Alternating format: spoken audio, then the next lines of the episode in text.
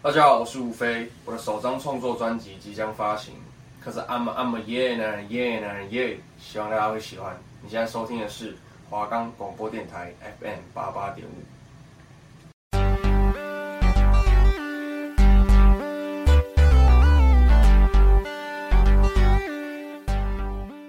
欢迎收听男女生活，阴晴不定。我是主持人汤姆猫，我是主持人杰利鼠。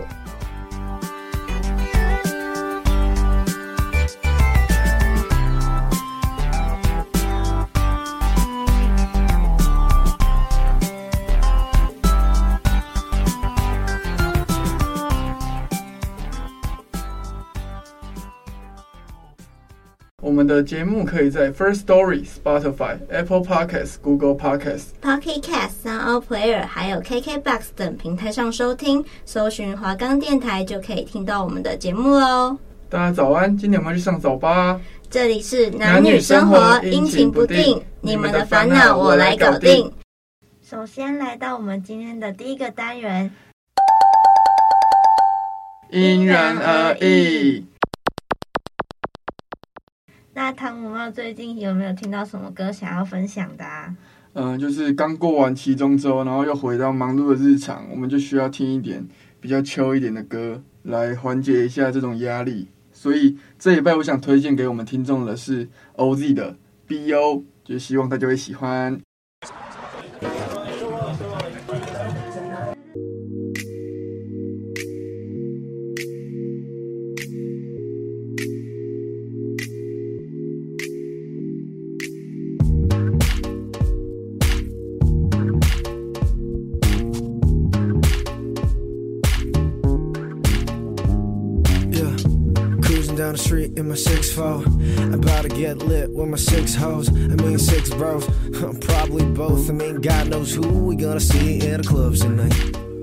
我穿梭着城市的 neon light，在莫名的预感。今晚我又要醉了，到底怎么办？想不到该从哪里 begin，我不要哪里一堆虾米，想离座但还没十二点，连车上 Tory MT 随便，Oh I don't care 会够，因为 I know。哦哦哦哦，就这样一起 be out tonight，让我们一起 be out about to be out be oh? about to be out be be out be out about to be out be about to be out be liquid flows into my body。连续喝了三杯下的 whisky，还比不上旁边的 Fanny，但喝个 vodka 都不加根 berry juice。说到 Fanny，刚刚坐在她旁边的女孩，她好可爱，是我的菜。That ass so nice，I love her laugh，she look at me like 坐过来，I'm freaking down for that，so I 慢慢的穿过人群，走到她的身边，她一边看着我，还一边不禁放电。I'm loving vibe of the night. And for that, uh, uh, turn on HBO tonight. Don't want my HBO tonight. We might as well just be up, be up. We might as well just be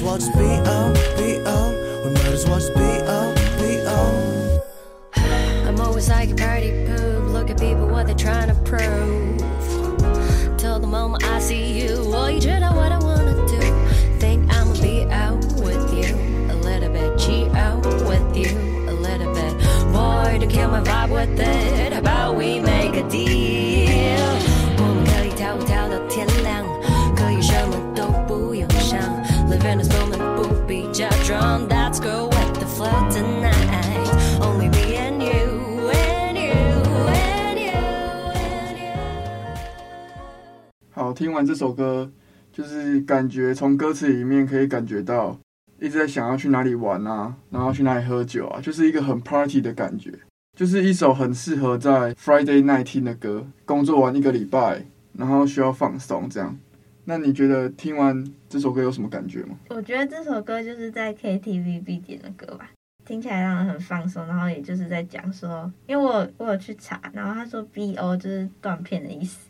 就是很符合现在大学年轻人在课后假日的日常生活这样。那你真的去 KTV 会点 BO 这首歌吗？你唱得出来吗？嗯、呃，有时候唱不出来，只是挺爽的。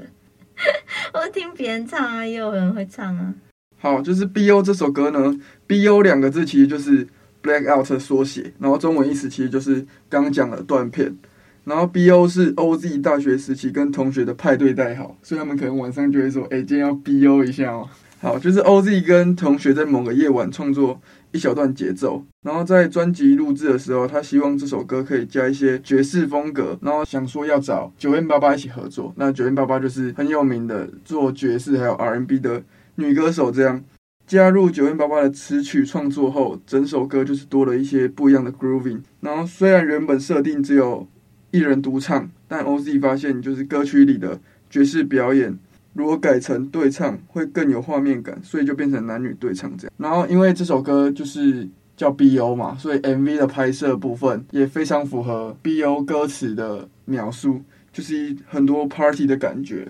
然后充满了酒局啊、跳舞啊、玩游戏的画面，这样。OZ 这个人在周汤豪那一集我就有讲过，就是他也是我非常喜欢的星二代。大家都知道他妈妈是叶爱玲，可是我觉得他在我眼中比周汤豪还要更厉害。然后 OZ 他的本名叫陈亦凡，OZ 这个名字是古埃及法老拉美西斯二世的希腊文明的缩写，这样。然后就在二零一八年，OZ 发行首张个人专辑《The Album》，然后就是在发片记者会上，他有。跟他妈妈同台，然后二零一九年就是用这张专辑入围了第三十届金曲奖最佳新人奖、最佳国语男歌手奖、最佳单曲制作人奖、最佳编曲人奖、最佳国语专辑奖。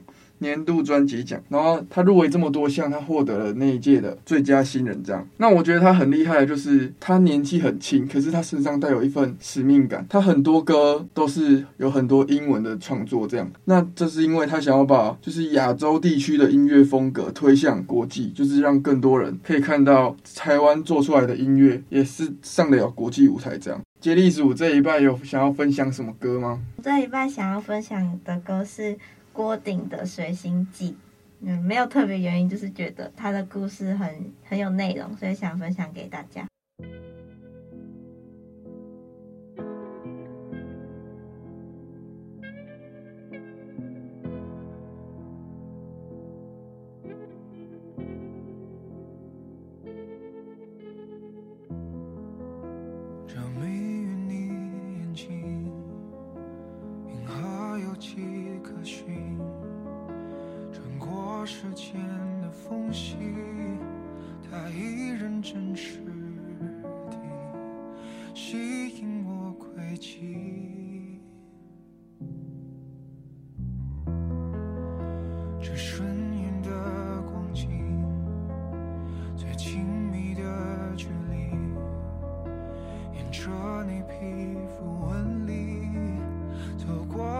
着手臂，做个梦给你，做个梦给你。等到看你银色满际，等到分不清季节更替，才肯说着你。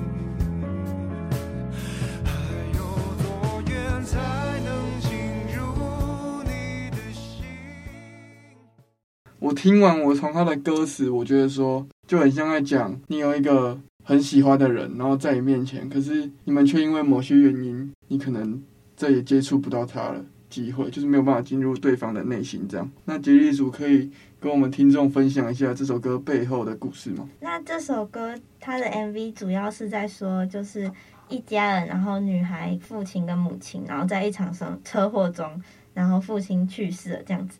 然后母亲也因此没办法行走，也失去了活下去的动力。然后女儿就想要想办法让母亲恢复，所以她就上网订了一个机器人，就是可以让母亲只要戴上一个仪器之后，她看到那个机器人就会是她父亲的样子。母亲也就是因为她她的生命力已经很薄弱了嘛，所以她看到父亲好好的站在那边，她就以为那场车祸只是一个噩梦，已经这样。一过一段生活，然后母亲也一直以为那就是父亲，但是在一就是他们在外面玩的时候，母亲差一点被车撞，然后他的那些回忆就全部涌现了，发现说父亲是假的，很没办法接受，然后这样歇斯底里。然后女儿也很不知所措，她一直想要帮母亲带上那个仪器，但是她也知道母亲再也不可能相信父亲存在了。女儿就自己带上了那个仪器，然后就跟那个机器人，就是像看到他爸爸一样，所以他就整个陷入了那个。机器的世界，他带上机器跟他相拥的时候，他也听不到了母亲在厕所跌倒的求救声。所以最后的结局是，女儿跟着两个机器人活在自己的世界，所以母亲也因为他在厕所跌倒，然后这样离开了，就是一个。很悲惨的故事，太难过了。没想到这对母女这么容易遇到车祸。不是母亲，不是因为、哦、母亲不是因为遇到车祸才死掉，她是因因为遇到车祸想起来，然后在浴室求救的时候，女儿听不到她的呼救声。那你觉得，就是第一次车祸发生过后，然后女儿用机器人来骗母亲，嗯、你觉得这个行为是好的还是不好的？我觉得她应该就是觉得现况不能再继续糟下去了，她才。使用那个机器人来救回母亲，然后没想到就是这个机器人没有救回他母亲，然后也让自己沦陷了这样子。然后他的歌名是《水星记》，然后作者是郭顶，然后他的创作灵感是水，因为水星是离太阳最近的一颗星，但是水星。有自己的轨道，所以他没有办法靠近太阳。像他们歌词里面提到的嘛，就是无无论怎样都没办法靠近你的那种感觉。哇，听歌还可以学一个自然小知识，就是描述成水星和太阳的相伴而行。虽然说他们碰不到彼此，但是他们阳光什么的还是会有，他有想要传递的东西，只是他们碰不到而已。就是虽然碰不到，但是他们的温柔跟温暖一直都存在，这样子。就是他想要传递那种还是有希望的的寓意，但虽然结局很很悲惨，但对女儿来说，那两个机器人还是她活下去的动力。这样，男女新发现。那我们今天想要讨论的主题是：男生跟女生在对于异性的年龄，会对于年上的异性比较有兴趣，还是年下异性比较有兴趣，或是不在乎对方的年纪？那我想先问汤姆猫，就是你自己本人是比较喜欢年上的女性还是年下的女性？呃，我自己本人呢，没有交过年上，也没有交过年下，我都是交同届这样。呃，年下的部分，我觉得可能会因为年龄的关系，就是我会觉得年下的女生通常比较幼稚，比较还没有经过那么多历练。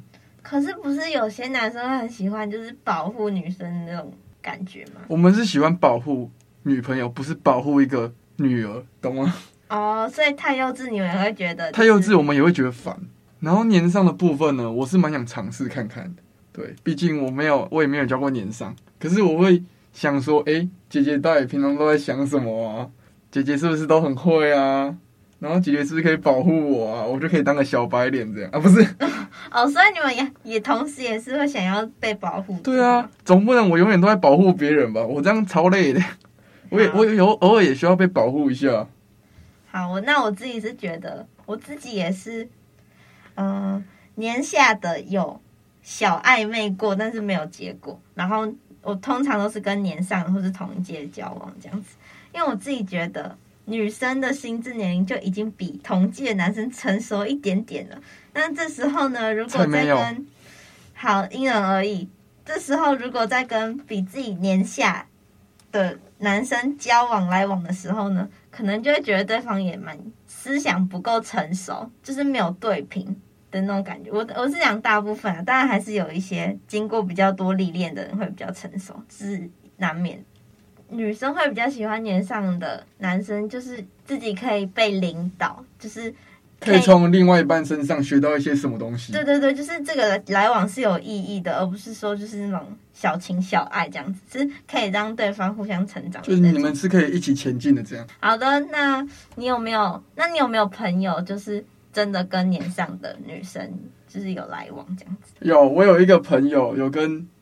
有过跟年上的女生有来往，这样，然后他们没有还没有到在一起就结束了，他们只能算是暧昧期吧。就是我那个朋友是在驾训班认识这个女生，然后那个时候我朋友二十岁，然后那个女生二十七岁，这差距是有点大，差那么多。对，然后他们可能就是在驾训班认识，然后后面就会聊天，聊天之后可能就因为两个人都考驾照了，就开始可能会。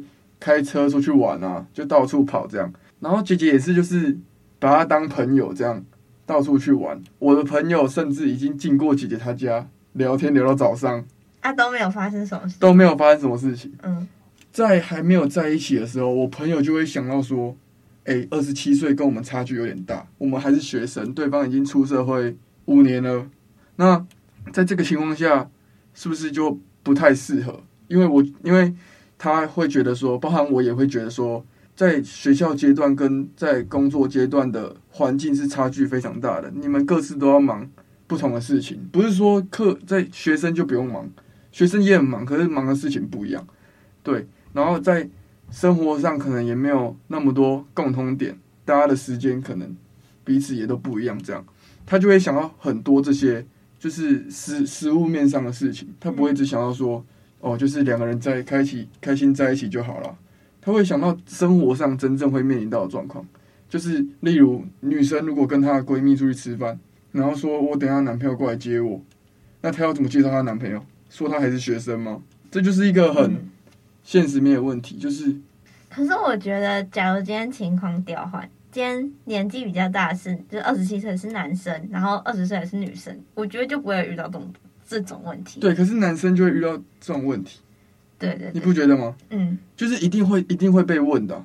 可是我觉得今天如果就是年纪没有差那么多的话，可能就还好。就是比如说，可能女生也才刚出社会没多久这样子，然后现在就是我们学生还是大三，讲大三大四这样，我就觉得还好。就是，但是如果你真的要看到那么远的话，因为我自己之前也是觉得差七岁，这个差距真的太多了。就是比如说。嗯、呃，可能我毕业他就要三十岁，或是或是他已经要到了一个适婚年龄嘛，就是应该要结婚的年龄。对，可能男生应该要结婚是大概是三十出头，是三十几，二八二九三十。对，那那那时候我才我才二十二十四二十五，就是会觉得那么年轻就要结婚了嘛，什么什么之类的。你理想的结婚年龄是多少？理想吗？嗯，二十八。哎，我是二十七。二十七，男生二十七太早了吧？太早吗？就是你通常不是扯到结婚都会选有没有车有没有房有没有什么什么什么吗？我家都有啊，不是啊，不是，不是，不是，不是，不是。哎，姐姐不想努力了，可以找他。对，姐姐不想努力了，可以找我。OK，我长给啊，OK，看得住。那我来分享一下，就是我朋友跟年下的弟弟来往的。哦，是你朋友，不是你哦。不是我啊，我我不喜欢年下。你都年，你都年上，年上。对，我不喜欢年下。嗯，就是我觉得。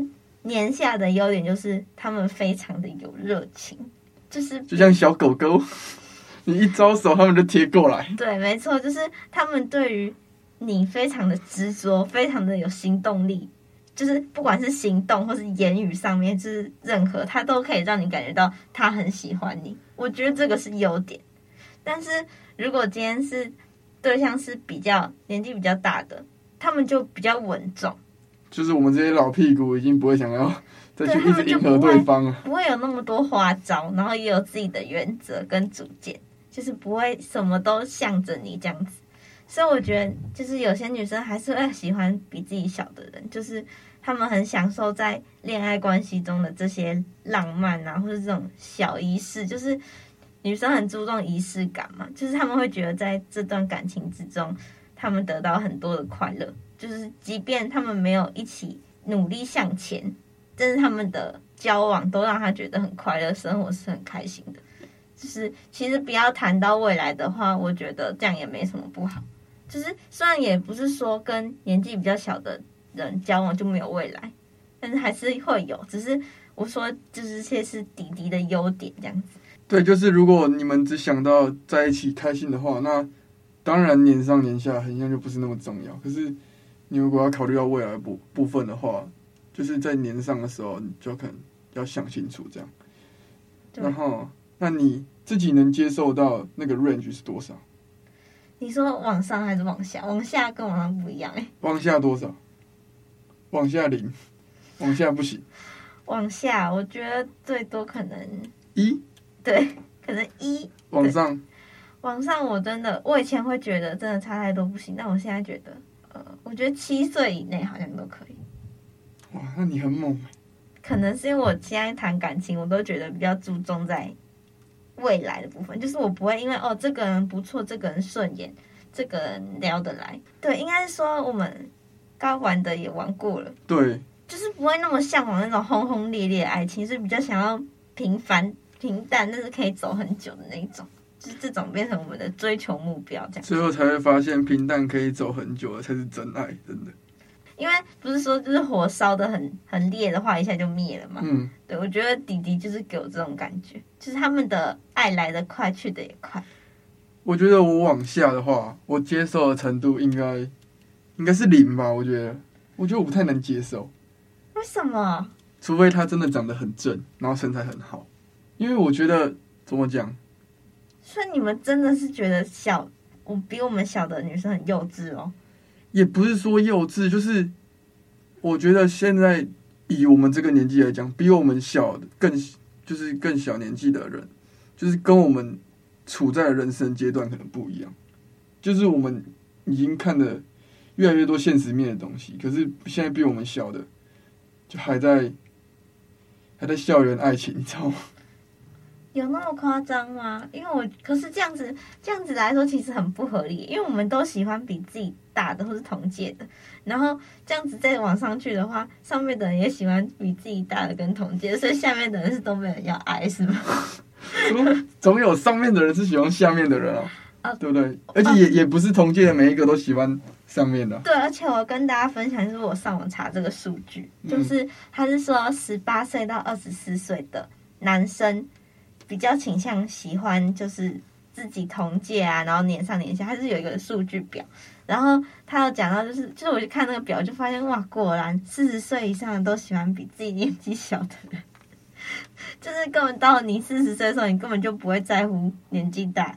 就是年纪大比较成熟什么之类，但是你挑越嫩的越好啊。永远有二十岁的妹妹在，好不好？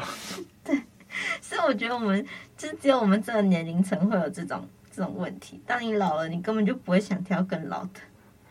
可是我觉得我往上也不也往往上也不能太多哎，我觉得最多就三岁吧。差不多啊，我觉得。因为我觉得很容易有代沟出现。嗯，所以我才觉得就是。大家都会喜欢比是对自己比自己年纪大的人有兴趣，都是跟这个有相同。就是你在交交往相处的同时，你又可以吸收吸收到很多你原本不知道的东西。但我觉得其实这个东西跟年纪没有太大的关系啦，因为有些年纪比较小的人，搞不好他就是从小到现在，他经历过了很多我们没有办法体会的事情。所以他的思想跟心思都比别人更成熟，这是多多少少还是有这种例子。所以我觉得，可是我觉得这种例子真的很少见，因为就我所看过的年下，我讲同性就好，就是讲我我也有看我可能学弟之类的，嗯，我没有觉得一个是有比较成熟的。可是我觉得这跟圈子有关系吧，就是社交圈。对，这当当然跟社交圈有关系。可是我就觉得说，就我看过目前看过的，没有一个是真的让我觉得，哦，这比较成熟的这样，就感觉男生都还是那样屁屁的。所以，我觉得可以跟年纪小的男生交往都很厉害。所以你说我幼稚？那你有自己有？那诶，你刚好分享你自己交往年上的经验吗？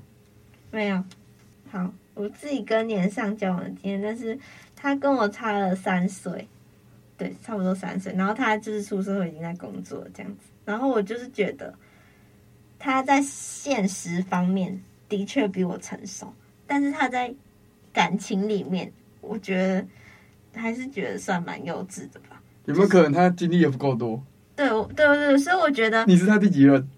第二，就是我觉得年龄在实际层面跟在感情中的层面是不会是一样的。就是你有可能在感情里面很低，但是在在实际层面很高，这样子就很符合你的年纪。因为我觉得在感情中，就是还是要靠自己的经验去，就是感情就是经验累积，你经验的多，对对对对你的经对对，那个跟当然就比较成熟这样。那个跟年龄无关，就是一定是你经验的累积这样子。因为很多很多年纪很大但是母胎单身的人啊，他们在这一块感情里面，就是我觉得在感情里面，你一定要多少受一点伤，你才可以知道说真正好的、真正你自己想要的会是什么。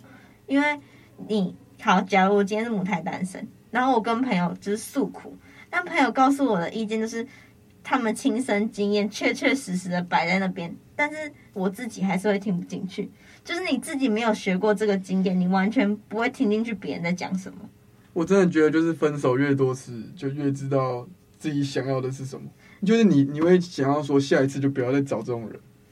对，或是你在感情中遇到什么伤害，然后因为我之前有听一个 podcast，然后他是在讲，就是也是男女的，然后他就说有一个男生他超级疯，他就把 Excel 打开，这不是有很多格子吗？嗯身高、长相、星座、血型、体重、个性、兴趣什么的，他就全部要列出来，然后跟他约会过的每一个对象，他全部打在上面。哇，这个这个男生是走一个统计派的。对，他就开始统计说，跟自己怎样的人比较合得来，就是因为不是很多女生都会就是一直。觉得说，为什么我永远遇到的都是渣男？为什么我永远都遇不到好的人？我觉得这个蛮酷的，它是有科学依据的。对，你这样子把那个列表这样列出来，就是之后你就会知道，哇，怎样的人大概就是会怎么样。它属于一个交往统计学的范畴，这样。